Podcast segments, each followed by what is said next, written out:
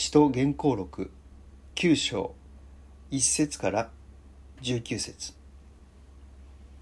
さてサウロはなおも主の弟子たちを脅迫し殺そうと意気込んで大祭司のところへ行きダマスコの諸街道宛ての手紙を求めた。それはこの道に従う者を見つけ出したら男女を問わず縛り上げエルサレムに連行するためであった。ところがサウロが旅をしてダマスコに近づいた時突然天からの光が彼の周りを照らした。サウロは地に倒れサウルサウルなぜ私を迫害するのかと呼びかける声を聞いた。主よあなたはどなたですか？と言うと答えがあった。私はあなたが迫害しているイエスである。起きて町に入れ。そうすればあなたのなすべきことが知らされる。同行していた人たちは声は聞こえても誰の姿も見えないので物も言えず立っていた。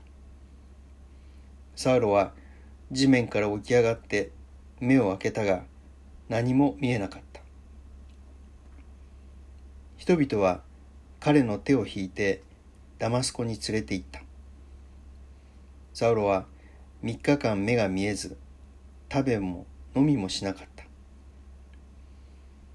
ところでダマスコにアナニアという弟子がいた。幻の中で主がアナニアと呼びかけるとアナニアは「主よここにおります」と言った。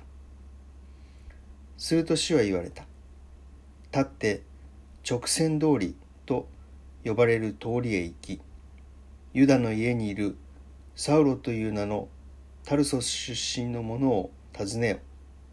今彼は祈っているアナニアという人が入ってきて自分の上に手を置き元通り目が見えるようにしてくれるのを幻で見たのだ。しかしアナニアは答えた。主よ私はその人がエルサレムであなたの聖なる者たちに対してどんな悪事を働いたか大勢の人から聞きました。ここでも皆を呼び求める人をすべて捕らえるために祭司長たちから権限を受けています。すると主は言われた。行け。あの者は違法人や王たち、またイスラエルの子らに私の名を伝えるために私が選んだ器である。私の名のためにどんなに苦しまなくてはならないかを私は彼に示そう。そこでアナニアは出かけて行ってユダの家に入りサウロの上に手を置いていった。兄弟サウル。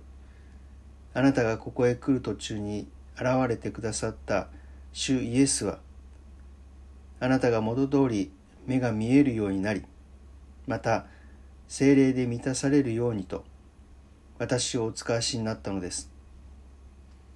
するとたちまち目から鱗のようなものが落ちサウロは元通り見えるようになった。